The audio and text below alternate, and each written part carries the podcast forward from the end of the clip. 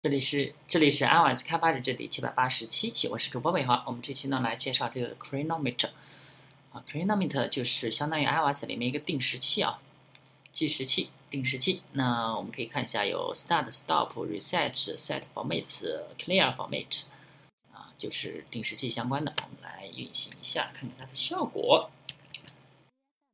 哎，呃，Isn't a response？Do you want to? Use it Launch 三。那我们可以看一下 Start。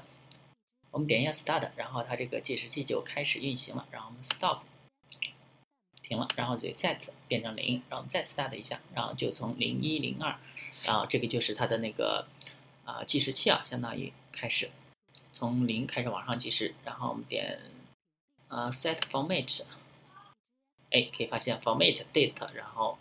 前面加了一些呃格式化的一些字符，然后我们点 Clear Format，啊，它又变成这个默认的十分这种方式了，啊，其实应该是分秒的方式啊。那我们来看一下它的代码。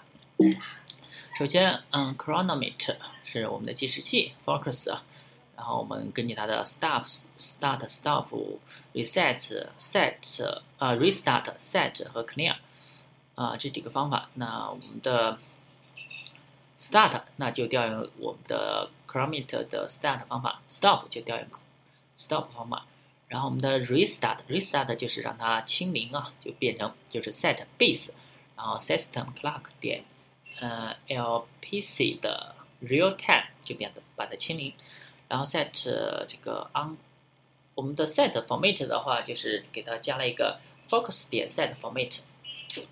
然后底下那个是 clear，clear 的话就是 set format now，传一个 now 进去就行了，啊，这个就是计时器的方方法啊。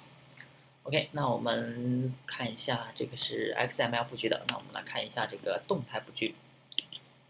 动态布局的话就是用代码编写啊，那我们可以看一下，首先这个 main activity，呃，这个叫什么 activity 下划线 main 点 XML 里面是呃没有 parameter 的，只有几个 button 和一个 text view。那我们跳到代码来看一下。首先，我们获取到 relative layout，然后我们 chronometer 创建一个 chronometer new chronometer。